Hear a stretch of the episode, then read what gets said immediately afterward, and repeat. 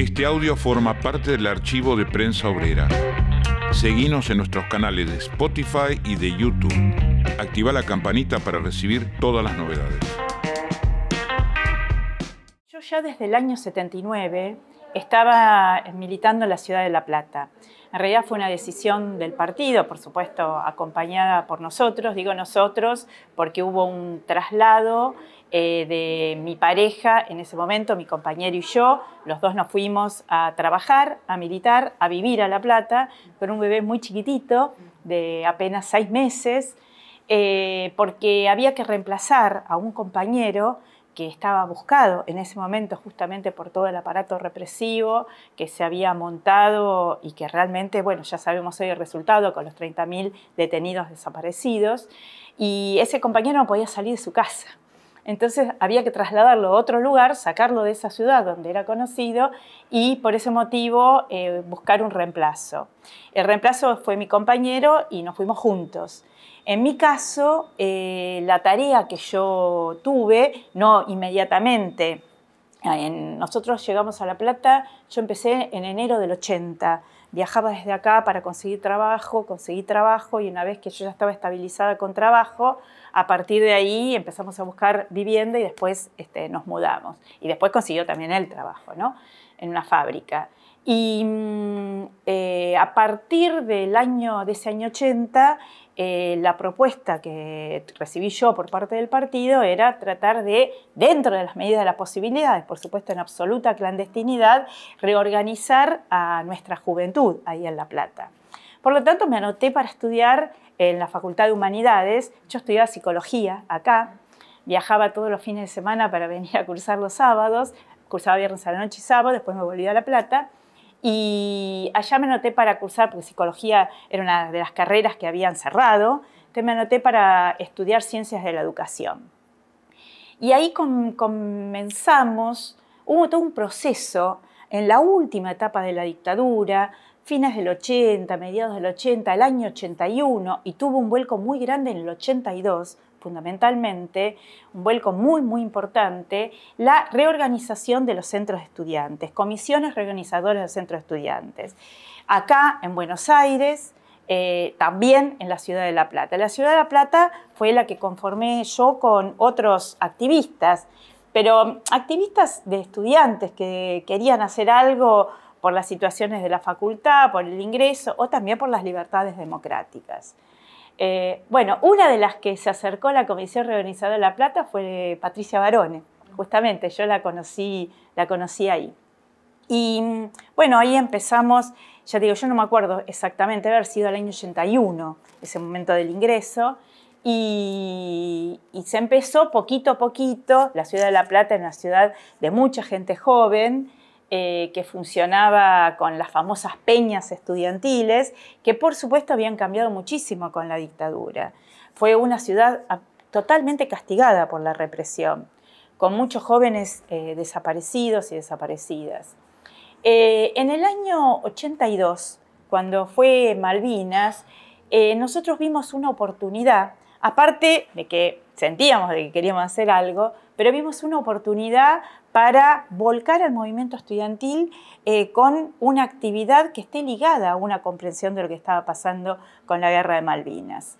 Y nos planteamos hacer toda una campaña con el aspecto solidario hacia los soldados en cuanto a ropas, en cuanto a cartas, dibujos, poemas, los famosos chocolates que después aparecieron con las cartitas vendidos en los kioscos entregados por los militares, esta ropa, etc. Y la empezamos a desarrollar desde la Comisión Reorganizadora del Centro Estudiantes. Pero a la vez eh, esa campaña nos permitió ser tomada por toda la militancia del Partido Obrero y como ya la situación de la dictadura no era la misma y la situación represiva no era la misma, por supuesto que siguió habiendo detenciones, desapariciones en el año 82, eh, pero no era lo mismo que lo que pasó en el 76, 77, 78 e incluso 79. Eh, y había, digamos, me sale decir libertades democráticas, no, no había libertades democráticas, pero comparado a lo que habíamos pasado, realmente era otra situación.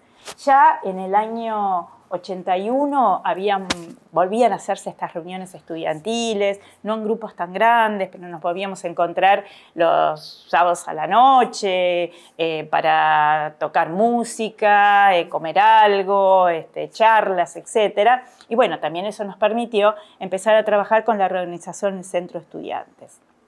Entonces, en el Comité de La Plata, lo que discutimos era una actividad eh, masiva del centro de estudiantes, no era centro, esta comisión reorganizadora, y que también fuera aprovechada para llevarla hacia el movimiento obrero. Eh, hay cosas que ya no me acuerdo bien, pero hicimos una campaña impresionante que fue tomada por toda la militancia eh, de La Plata, del partido. Eh, sacamos afiches que pusimos en la ciudad, con lugares con puntos para, para entregas, ya te digo, de los alimentos y de, eso que suena es mi celular a lo lejos, este, de, alimentos, de, mm, ropa, etc. Y también eh, fuimos a hacer actividades en puertas de fábrica. Digamos, en un punto aprovechamos la conmoción de, la guerra, la emoción también que traía esta situación de gente que uno conocía, este, que uno conocía o que aparte sabía, eh, que estaban siendo convocados para, ir a, pelear, y la bronca contra la dictadura y contra el imperialismo. O sea, era toda una combinación que realmente nos impulsaba a nosotros mucho y nos permitió hacer este, toda una campaña. Fue una movilización muy grande y el desafío que tomamos eh, fue hacer el primer festival público que se hizo ahí en La Plata, convocado por esta comisión reorganizadora, para juntar los víveres, los regalos, las donaciones, las cartitas y todo esto para, para los soldados.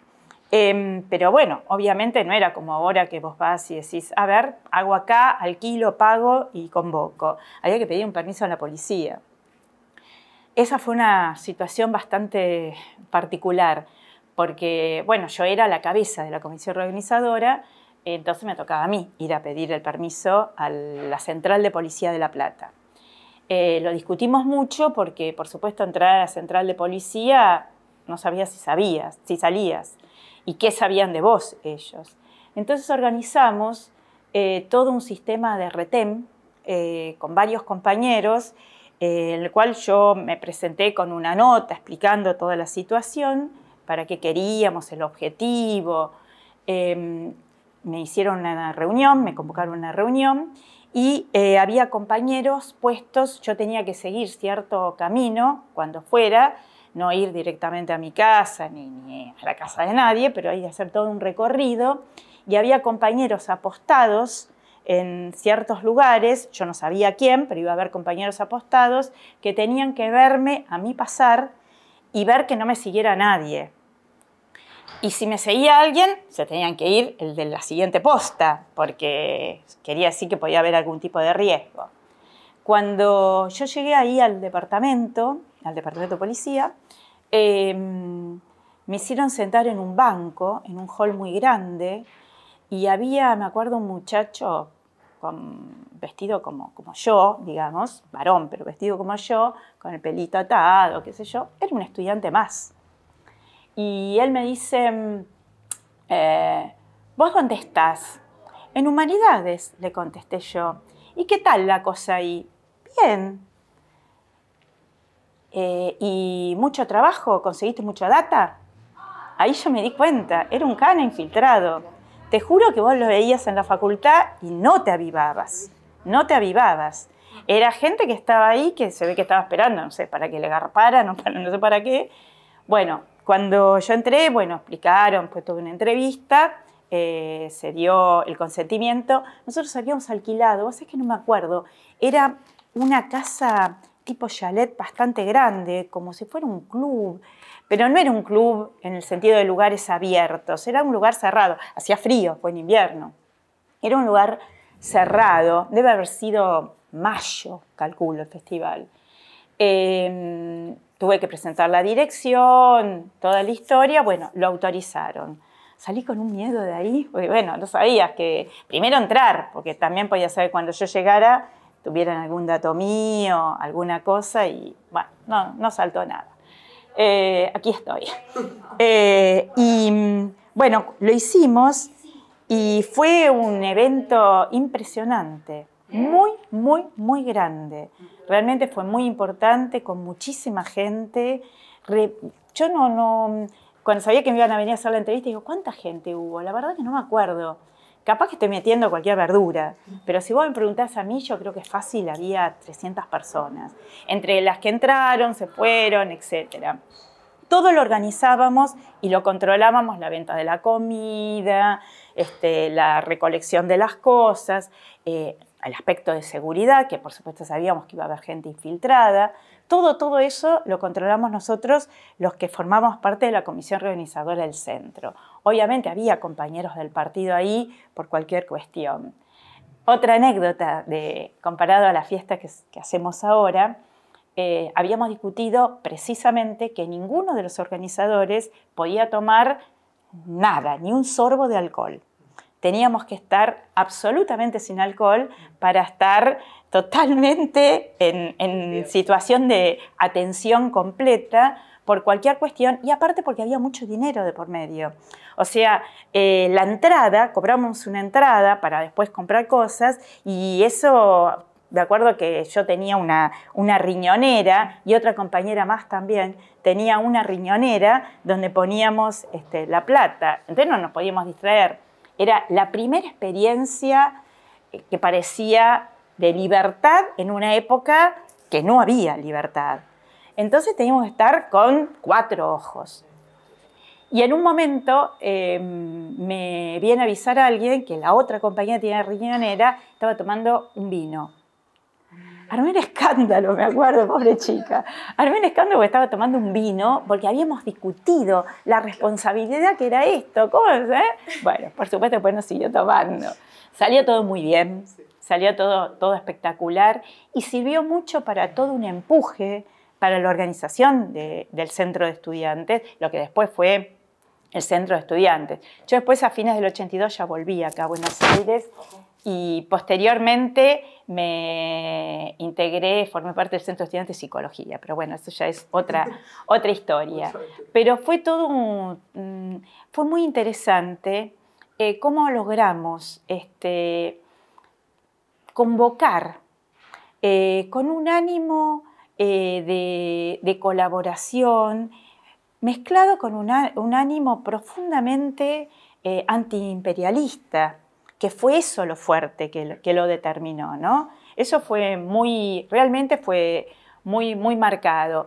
Y lo que fue importantísimo para todos nosotros es que fue como un, de golpe aire puro, que podíamos hacer algo, que podíamos salir a la calle, este, y a partir de ahí, ya después de eso, vino eh, toda una organización creciente, bueno, que forma parte de nuestra historia, la historia de lucha del movimiento estudiantil y del movimiento obrero organizado aquí en la Argentina y que tuvo que ver también con la finalización este, de la dictadura militar. Ahora, después de dos años de pandemia, este, volvemos a salir, a organizarnos presencialmente, eh, en realidad, en muchísimos lugares la organización no se perdió. En muchas fábricas la organización estuvo pendiente y se dieron luchas importantes dentro del movimiento obrero en todo este periodo.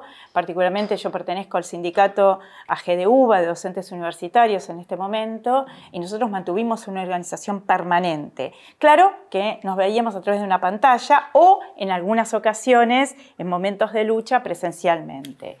Eh, y lo, que hoy tenemos, que en ese momento no estaba tan fuerte, pero hoy tenemos que vencer, que organizarnos para poder sortear, es la brutal contención que, que, sufre el movimiento obrero y también el movimiento estudiantil con las direcciones estudiantiles, FUA, FUBA, que han sido cooptadas, en el caso de la universidad, por las camarillas universitarias, en el caso del movimiento obrero, las centrales sindicales, que hoy se han sumado al gobierno. Y que en función de eso, eh, justamente, hoy tendríamos que tener, por ejemplo, tendríamos que haber tenido un paro general cuando se firmó el acuerdo con el Fondo Monetario, y no hubo eso. Es más, a pocos días se firmó eh, hubo un, acuerdo por el cual se, mm, acordó el nuevo salario mínimo vital y móvil y no hubo ningún voto en contra. Y es un salario mínimo vital y móvil que es absolutamente a la baja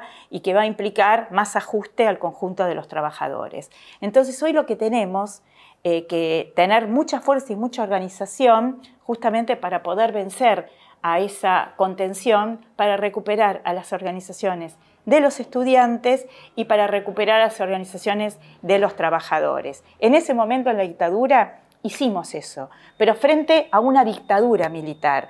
Hoy lo tenemos que hacer frente a sectores que se han apoderado eh, con manejos democráticos, entre comillas, eh, pero que funcionan y que los utilizan, en el caso del movimiento obrero es clarísimo, y firman convenios a la baja, acuerdos o esto que yo decía recién del salario mínimo, sin haber eh, sido mandatados justamente por las asambleas de las y los trabajadores.